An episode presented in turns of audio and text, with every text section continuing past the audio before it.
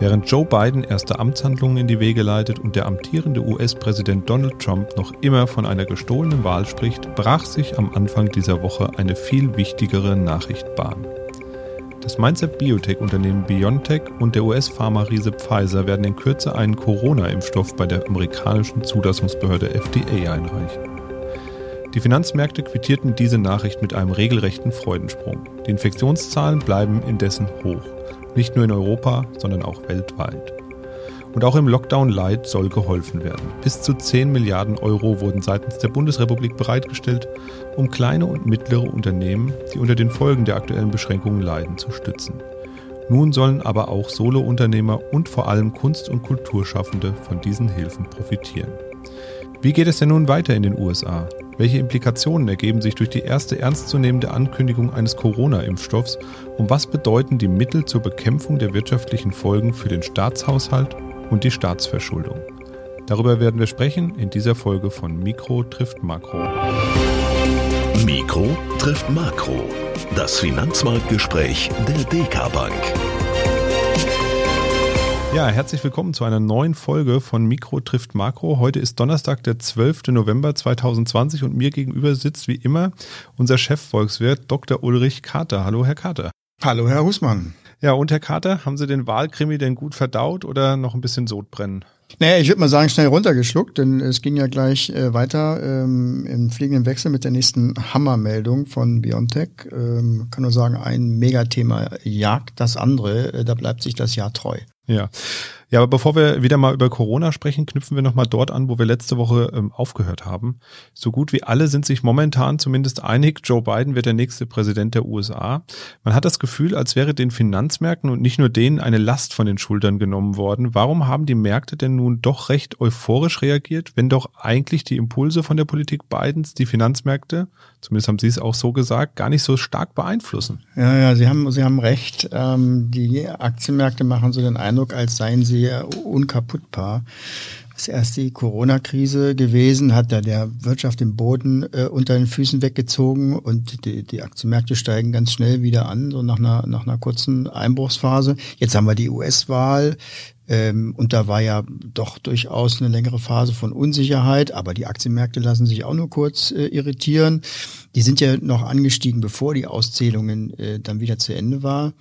Ähm, ich würde sagen, in der Fall der US-Wahl war es wirklich erstmal eine Erleichterung darüber, dass es neben allen Entgleisungen, die wir alle verfolgt haben, im Großen und Ganzen eben vor allen Dingen friedlich geblieben ist. Ähm, und Biden ist auf der anderen Seite dann jemand, der tritt zum ersten Mal seit 50 Jahren äh, an mit keiner vernünftigen Mehrheit im Kongress. Das heißt, er kann gar nicht so viel verändern. Und ähm, diese Kombination ist für die Finanzmärkte äh, gut, denn die derzeitigen Bedingungen in Amerika sind für die Unternehmen gut. Und äh, das bleibt eben so. Ein bisschen, glaube ich, ist aber hinter diesen aktuellen Geschichten auch noch was anderes. Das Geschehen am Aktienmarkt ist wirklich sehr robust und das deutet aber auch hin auf einfach eine enorme Nachfrage nach Aktien und es ist so, es steht einfach, das haben wir so oft gesehen in diesem Jahr, sehr viel Geld an der Seitenlinie und will mitspielen. Und bei jedem Rückgang ähm, kommen äh, neue Gelder in den Markt. Das ist auch eine Erklärung für diese Robustheit. Hm. Jetzt erfolgt die Übergabe der ja, Amtsgeschäfte in den USA ja am 20. Januar, standesgemäß immer. Was erwartet uns beziehungsweise die Amerikaner denn noch bis dahin? Ja, das steht in der Verfassung drin. In den USA am 20. Januar um 12 Uhr ist Dienstbeginn für den neuen Präsidenten. Also ich glaube nicht, dass die Gerichte äh, das Ergebnis jetzt nochmal drehen werden.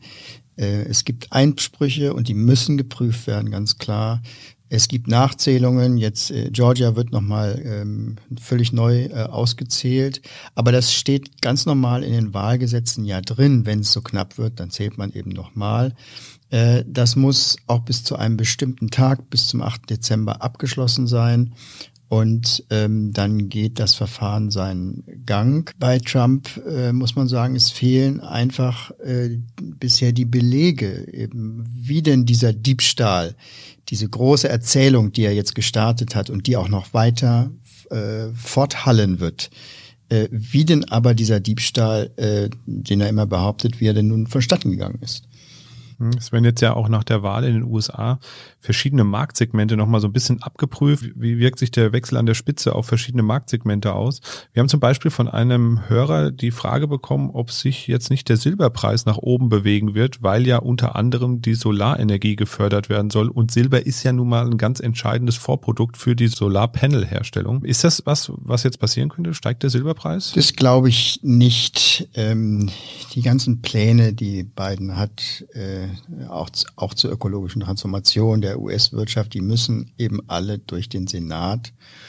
Und äh, wenn jetzt nicht noch ein Wunder geschieht, äh, am 6. Januar ist dann noch eine Nachwahl für den Senat in äh, Georgia. Also wenn das nicht an die Demokraten fällt, was unwahrscheinlich ist, dann können ähm, solche Bewegungen eben nicht stattfinden, weil Biden dann mit seinem Programm wesentlich gestutzt wird. Es sind nicht mehr die Zeiten, als der letzte Präsident ähm, ohne eine Mehrheit in beiden Kammern ins Amt kam, das war Ronald Reagan, äh, und trotzdem was bewegen konnte. Der hatte damals noch die Möglichkeit, eine Zusammenarbeit zwischen den großen Parteien zu organisieren. Das geht heute nicht mehr. Und deswegen ist eben dieser Präsident äh, wirtschaftspolitisch nicht sehr bewegungsfähig. Er kann sicherlich versuchen zu punkten in der Innenpolitik oder auch in der, in der Außen- und, und auch, auch in der Handelspolitik. Das sind die Kompetenzen, die er hat. Ähm, aber deswegen muss man sich sehr genau äh, aussuchen und muss sehr genau hinschauen, welche Marktsegmente denn nun von dieser Präsidentschaft wirklich äh, positiv und negativ ähm, beeinflusst werden. Es sind nicht so viele, wie man glauben mag. Ja, wer sich nochmal detaillierter oder wer sich überhaupt mal nochmal damit beschäftigen will, was die neue Regierung vorhat, der kann auch mal auf die sogenannte Transition Homepage von Biden und Harris gucken. Das haben die extra ins Leben gerufen, um schon mal darzustellen, was sie so vorhaben. Da kann man sich verschiedene Segmente anschauen ähm, über Gesundheitspolitik, Wirtschaftspolitik etc., was da so passieren soll. Ja, kommen wir jetzt aber mal zum positiven Teil oder zum noch positiveren Teil. Am äh, Montag dieser Woche, am 9.11., wurde bekannt oder wurde bekannt gegeben, dass BioNTech, das ist ein Mainzer Biotech-Unternehmen, und der amerikanische Konzern Pfizer einen Zulassungsantrag bei der FDA, das ist die Zulassungsstelle für Medikamente in den USA, einreichen werden. Das heißt, eine 90-prozentige Wirksamkeit wird diesem Corona-Impfstoff unterstellt auf Basis von insgesamt äh, 43.000 Tests im Rahmen einer klinischen Studie. Ist das nun der große Befreiungsschlag, auf den alle gewartet haben und wann geht's los mit den Impfungen? Na, ich würde sagen, im besten Fall geht's äh, im Januar mit den Impfungen los in Deutschland. Äh, das ist auch Bestandteil unseres Konjunkturausblicks und es ist äh, Bestandteil eigentlich der äh, Erwartungen der allermeisten Marktteilnehmer. Deswegen ist es schon etwas erstaunlich, dass dieser Sprung das waren ja in der Spitze für den gesamten Index hier in Deutschland, für den DAX, sechs Prozent äh, intraday. Das äh, ist ja enorm. Und zusammen mit den fünf Tagen davor war es der größte und schnellste Anstieg des DAX in seiner Geschichte. Also dass das jetzt auf ein Ereignis, was ja eigentlich schon irgendwann zu erwarten war, dass eben ein Impfstoff angekündigt ist.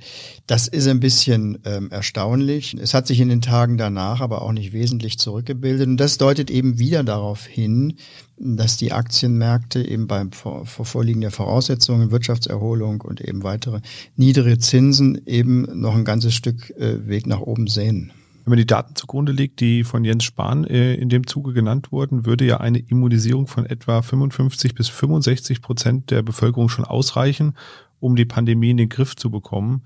Ja, schon ist gut gesagt, weil das sind ja trotzdem 50 Millionen Bürgerinnen und Bürger, die sich dann impfen lassen müssten. Das wird ja sicherlich nicht so ruckzuck über die Bühne gehen in ein, zwei Monaten, sondern das wird ja eine ganze Zeit lang dauern. Wie ist denn da das geplante Vorgehen und vor allem, wie wirkt sich das dann wieder auf die wirtschaftlichen Aussichten aus? Ja, das Problem ist weniger das Verschiffen von den äh, Fabriken als sozusagen der Transport auf der letzten Meile. Das ist das eine große logistische Herausforderung. Also äh, im besten Fall sind dann so viele Impfzentren Zentren eingerichtet. Man ist ja in der Vorbereitung äh, im nächsten Jahr dann, äh, dass eben losgelegt werden kann und vor allen Dingen auch so viel Personal gefunden. Und im allerbesten Fall sind dann im April ähm, die meisten Mitglieder der Risikogruppen dann äh, geimpft. Ja, und im äh, ebenfalls besten Fall ist der Stoff dann auch wirklich wirksam. Ähm, wenn das alles so kommt, und da sind natürlich auch noch viele Probleme äh, oder viele Hürden zu überwinden. Aber wenn es wirklich so ideal läuft ähm, und dann es sowieso in den Sommer reingeht, dann kann ich mir schon vorstellen, dass die Restriktionen eben deutlich äh, gelockert wird, insbesondere natürlich in den schwierigen Branchen, in der Gastronomie. Wo, wobei aber äh, Großveranstaltungen, also volle Fußballstadion und volle, volle Ferienflieger, äh, ich mir über den Sommer jetzt äh, auch noch nicht vorstellen kann, aber dann Richtung Herbst hinein wieder. Ja, wird auf jeden Fall sehr spannend, wie das jetzt weitergeht mit dem Impfstoff. Ich verlinke da auch nochmal unten in den Show Notes einen Artikel von der Zeit oder aus der Zeit zum Thema Impfstoff, wo man nochmal ein bisschen ähm, Hintergrundinformationen sich nachlesen kann, wer das möchte, ähm, wie das Ganze eigentlich abläuft und wie so ein Impfstoff eigentlich ins Leben gerufen wird. Ja, nun wurde in dem Zuge ja auch beschlossen, nochmal bis zu 10 Milliarden Euro ähm, an Hilfsprogrammen aufzulegen, ähm, das sogenannte Novemberpaket. Olaf Scholz sprach von massiven, in dieser Größenordnung bisher unbekannten Unterstützungsleistungen. Wer profitiert denn von den Leistungen und vor allem wird es ausreichen, um die befürchtete Pleitewelle in Deutschland zu verhindern?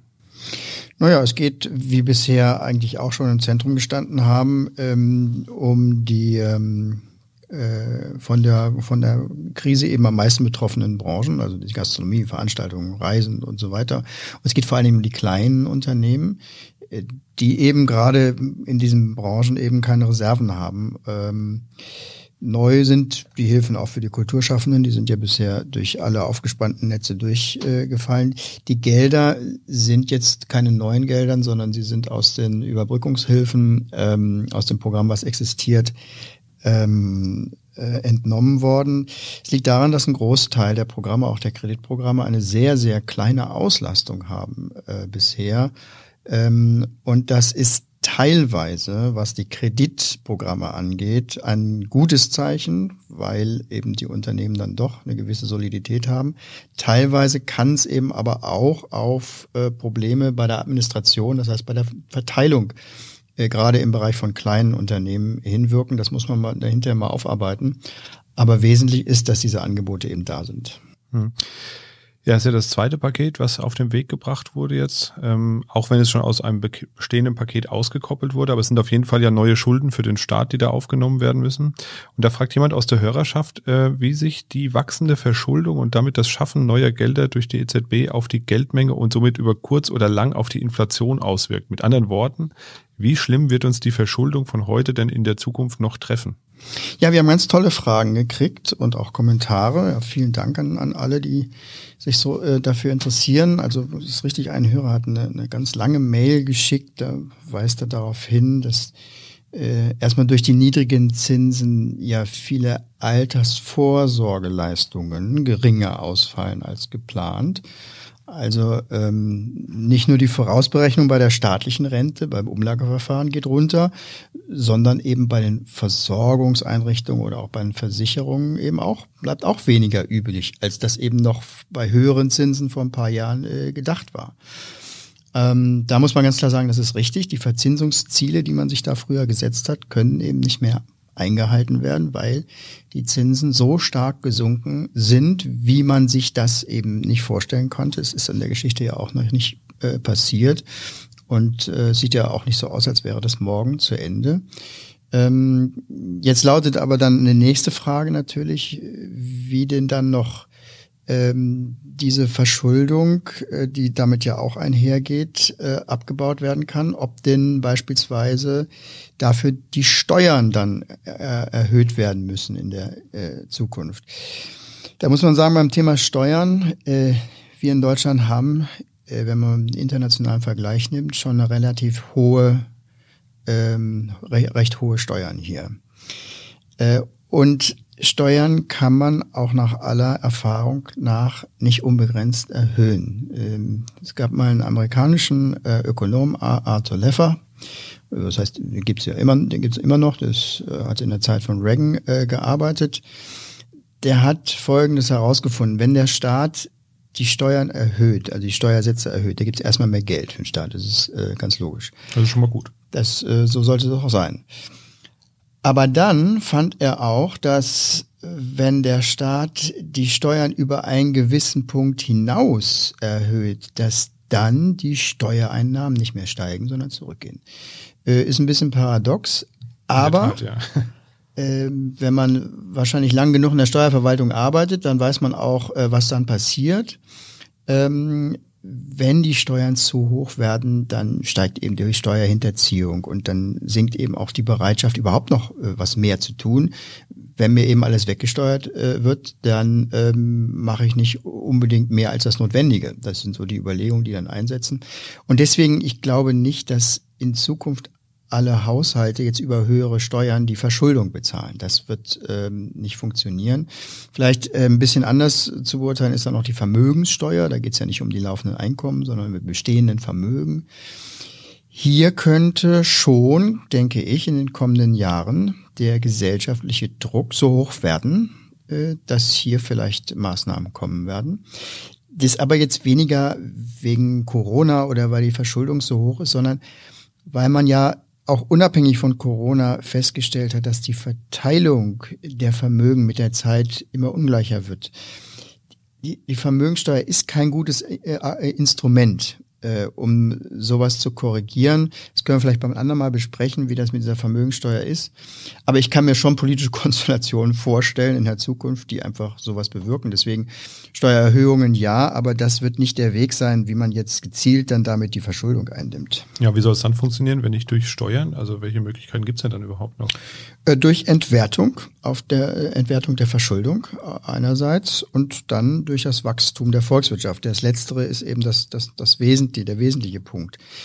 Ähm, und diese beiden Eigens diese beiden Maßnahmen, die, ähm, die haben ähm, eins gemein sie sind schleichend. Die wirken über viele, viele Jahre Schritt für Schritt schuldenentlastend. Ähm, also machen wir Teil 1 mal, da ist die Entwertung, das ist relativ einfach. Bei Inflation, das kann jeder nachvollziehen, sinkt äh, die Kaufkraft des Geldes, äh, was ich so in der Hand habe. Aber natürlich auch des Geldes, was ich jemandem schulde. Der Staat hat also aus seiner Sicht als großer Schuldner, er ist der größte Schuldner im Land, äh, hat er durchaus natürlich ein Interesse an, an Inflation. Ähm, das ist die eine äh, Schiene. Die andere ist eben, dass er versuchen kann, aus den Schulden herauszuwachsen. Das macht er so, indem er keine neuen Schulden mehr aufnimmt, also nur noch ganz äh, mehr oder weniger ausgeglichene oder ganz leichte Defizite äh, in jedem Jahr fährt und parallel die Wirtschaft wächst. Dann steigen nämlich seine Steuereinnahmen, sozusagen sein Einkommen, und dann kann er daraus die bestehenden Lasten aus der gleichbleibenden hohen Verschuldung einfach besser tragen und damit die Schuldenlast relativ zu seiner äh, Stärke reduzieren. Das ist, hört sich ein bisschen esoterisch an, aber das ist wirksam. Auf diese Weise haben wir in Deutschland von 2011 bis 2019, das heißt zwischen den Krisen, unsere Schuldenquote, das heißt die, das Verhältnis von der Verschuldung des deutschen Staates zu seinem Bruttoinlandsprodukt von, von 80 Prozent noch 2011 äh, auf 59 Prozent kurz vor der Krise gesenkt, äh, Corona-Krise gesenkt, ja, und dann kam eben Corona. Also in knapp zehn Jahren war da doch eine ganze Menge über diese Strategie drin. Das heißt also, wir laufen jetzt Gefahr, dass uns in Kürze nach Überwindung der Corona-Krise dann doch die große Inflation erwartet oder wann ist das soweit? Nee, das glaube ich wiederum auch nicht. Ich denke nicht, dass wir in diesem Jahrzehnt hier eine große Inflation kriegen. Also zuerst muss man sagen, für die Inflation ist jetzt nicht derjenige, der die Schulden macht, verantwortlich, also nicht der Finanzminister, sondern die Inflation wird gesteuert von der Notenbank. Das sind schon unterschiedliche Institutionen. Man kann sagen, beides ist der Staat, hängen ja beide voneinander ab, mehr oder weniger, aber man hat das eben schon getrennt und es ist schon ein Unterschied, ob da ähm, die Politiker aus der gleichen Partei drin sitzen oder wie es jetzt der Fall ist in der Notenbank dann doch eher Experten und Technokraten. Da ist bei allen Abhängigkeiten doch schon auch genügend Zündstoff drin. Die Notenbank wird schon sehen, dass sie auf diese Inflation achtet. Aber auch der Finanzminister, auch der Staat kann kein Interesse an Inflation haben. Ähm, er trägt zwar jetzt erstmal auch durch seine Verschuldung auch zur, zur Geldmengenausweitung bei, das ist ja richtig, aber das hatten wir ja auch schon mal erwähnt, hatte ich ja schon mal gesagt, dass die Geldmengen, die jetzt zusätzlich in den Markt gegeben werden, äh, die sind nicht inflationsrelevant, die werden von den Menschen einfach gehalten. Das geht nicht in den Konsum, sondern die Menschen sind bereit, sehr, sehr viel Geld zu halten. Ähm, deswegen ist ähm, jetzt nicht damit zu rechnen, dass die Geldmengensteigerung in Inflation umgeht. Und wie gesagt, es ist nicht im Interesse des Staates. Denn mit der Inflation verhält es sich eben aus, aus der Sicht des Staates ähnlich wie mit den Steuern. Ein bisschen ist gut, aber zu viel geht dann ins Gegenteil über. Also ein bisschen Inflation ähm, entwertet die Schulden, wenn die Zinsen niedrig genug sind. Aber wenn die Inflation zu stark steigt, also ich würde sagen, alles, was über vier Prozent ist, ist das schädlich für die Wirtschaft. Bei hohen Inflationsraten hat sich gezeigt, dass die Wirtschaftsleistung sinkt. Können wir auch mal an einer anderen Stelle äh, analysieren, warum das denn eigentlich der Fall ist. Aber wenn eben die Wirtschaftsleistung bei hoher Inflation sinkt, dann sinken eben auch die Steuereinnahmen des Staates. Dann muss er wieder höhere Schulden machen. Also nee, das Ziel kann also auch des Finanzministers äh, nur eine Kombination sein von, von einer moderaten Inflation, so im Bereich von ein bis drei Prozent, äh, dann Nullzinsen, muss er darauf hoffen, dass die Notenbank eben eine Motivation hat, ähm, die Zinsen so niedrig zu halten. Und das ist zurzeit der Fall. Und ein vernünftiges Wirtschaftswachstum ist ganz wichtig. Das muss eben auch da sein. Nur auf diese Weise kann er seine Schuldenquote von Jahr zu Jahr ein bisschen abschmelzen. Und wenn man das zehn Jahre durchhält, dann können auch die jetzt so bedrohlich aussehenden Zahlen von 100 Prozent Staatsschuldenquote, die können dann auch wieder abgesenkt werden. Und das ist genau die Strategie, die wir, die wir erwarten für die nächsten Jahre. Also muss sich niemand Sorgen machen, alles in Ordnung, kein Problem mit den Schulden? Ähm, naja, so ist es nur auch nicht. Äh, bezahlt werden muss ja da schon was. Und ähm, aus der Physik kennen wir die Erkenntnis, dass es kein Perpetuum mobile gibt. Äh, und das ist in der Ökonomie genauso. Da, da heißt es nicht Perpetuum mobile, sondern da sagen die Amerikaner und Engländer, die sagen für, in dem ökonomischen Bereich, there's no free lunch. Also äh, es gibt nichts umsonst. In diesem Fall bei der Staatsverschuldung bezahlen dann schon die Inhaber von Staatsanleihen eine Rechnung. Denn ein und dieselbe Anleihe ist ja für den Staat eine Schuld, aber für den Besitzer der Anleihe auf der anderen Seite eine Vermögensposition und wird die Schuld entwertet, dann wird eben auch das Vermögen entwertet. Das ist auch ein ähnlicher Effekt wie mit Spareinlagen. Alles, was mit Null verzinst wird bei leichter Inflation, wird eben leicht, aber über die Zeit dann doch substanziell äh, entwertet. Ja, und aus, aus einer jährlichen ähm, leichten Entwertung wird nach vielen Jahren dann doch eine schwere Entwertung. Und ähm, ja, deswegen sollte man sich ja eben als Privatanleger auch fernhalten von, von Staatsanleihen und auch die Einlagen zurückschrauben und schauen, wo es eben noch Verzinsung gibt. Das ist also das, äh, was Sie eben gesagt haben, das Geld, das an der Seitenlinie steht. Genau, genau. Das, das, das ähm, machen immer mehr Leute, dass sie sich Gedanken machen. Und gerade bei, bei, bei jüngeren Leuten ist eben die Bereitschaft, zur Aktie zu greifen oder zu anderen Wertpapieren äh, wesentlich äh, weiter ausgeprägt, als das bei den ähm, älteren Jahrgängen der Fall ist. Mhm. Ja, nächste Woche gibt's ja nochmal ein Treffen von Angela Merkel, zumindest telefonisch mit den Länderchefs, ähm, die sich nochmal so zur Mitte des Lockdowns ähm, abstimmen wollen. Oder es ist ja gar kein Lockdown, es ist ein Shutdown, Shutdown-Light, Lockdown-Light, wie man das immer nennen möchte. Wellenbrecher heißt es auch manchmal so schön. Die wollen sich nochmal zusammensetzen, nochmal schauen, wie läuft's denn und ähm, wie geht's denn weiter. Müssen wir uns Ihrer Meinung nach da auf weitere Beschränkungen in den nächsten Wochen und Monaten noch einstellen oder müssen die eigentlich lockern, damit äh, das Leben weitergeht?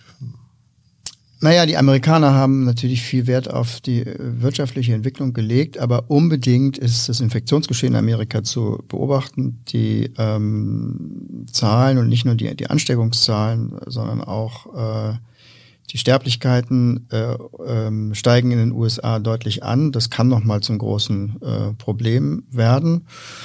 Ähm, und ähm, naja, wir werden uns, wir müssen uns auch weiterhin anschauen, was so im Umfeld der ähm, Pandemie alles passiert. Und außerdem haben wir uns ja vorgenommen, auch weiterhin so ein bisschen mal den Hintergrund zu beleuchten. Ich kann mir vorstellen, dass wir uns in der nächsten Folge mal der zum ersten Mal dem Thema der Inflation äh, richtig zuwenden. Denn wir haben eine ganze Menge an Mails erhalten, wo eine große Unsicherheit herrscht, ob wir nicht schon eine große Inflation haben, jetzt gerade. Mhm. Ähm, die vielleicht nur durch die Mehrwertsteuersenkung äh, kaschiert wird. Also es sind alles sehr interessante Themen. Ähm, wir werden sie aufgreifen. Ja, das machen wir auf jeden Fall. Ja, das war heute unsere schon vierte Folge in dreieinhalb Wochen. Also wir haben für den Anfang sehr, sehr viel produziert. Jetzt wird es ein bisschen ruhiger wahrscheinlich. Das nächste Mal dann in etwa 14 Tagen. Ich hoffe auch, dass wir noch ganz viele Folgen machen werden. Ich habe gesehen, dass auf iTunes schon über 50 Bewertungen für unseren Podcast vorliegen. Und ähm, die waren auch noch alle sehr gut. Also vielen Dank dafür. Wenn Sie es noch nicht getan haben, bewerten Sie unseren Podcast dort gerne. Und sollten Sie uns über den Webplayer hören, also im Internet einfach nur, äh, zum Beispiel auf dk.de, dann möchte ich Sie auch mal ermutigen, eine der Podcast-Apps für Ihr Smartphone auszuprobieren. Dort können Sie nämlich unseren Podcast abonnieren und bekommen ihn dann direkt nach Erscheinen auf Ihr Gerät ausgeliefert. Das heißt, Sie müssen gar nichts mehr tun. Der Podcast erscheint auf dem Smartphone. Sie kriegen sogar einen Hinweis, wenn Sie das möchten, dass der neue Podcast da ist. Das ist eine sehr komfortable Sache. Sie verpassen nichts und müssen aber auch gar nichts dafür tun eigentlich. Die Apps ähm, heißen bei Apple und Android jeweils Podcasts. Die Links packe ich auch nochmal unten in die Show Notes rein. Da kann man dann nochmal nachschauen. Und wer das möchte, der darf sich die gerne installieren und uns dort abonnieren und bewerten natürlich auch. Ja, und natürlich auch äh, weiterhin der Aufruf, uns Fragen und Themenwünsche zu schicken. Schreiben Sie hierzu einfach an podcast.dk.de. Ja, und das war's für heute schon. Wir sagen Tschüss und auf Wiedersehen und bleiben Sie gesund. Tschüss. Mikro trifft Makro ist ein Podcast der DK Bank. Weitere Informationen zur DK Bank finden Sie unter www.dk.de-dk-gruppe.